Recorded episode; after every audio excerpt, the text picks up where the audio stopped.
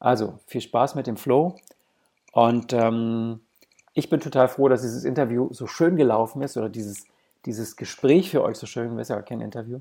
Ich rede ja mit mir im Grunde nur. Ähm, aber ich habe nicht drüber nachgedacht, was ich rede.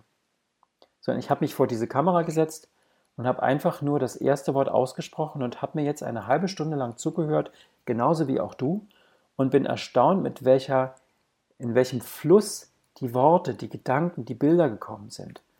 Und auch das ist ein Ausdruck von Fluss. Nicht vorzubereiten, nicht Angst zu haben vor etwas, sondern zu vertrauen. Das erste Wort aussprechen, den ersten Schritt zu machen und ein Instrument werden und es durch uns wirken zu lassen, sprechen zu lassen, leben zu lassen.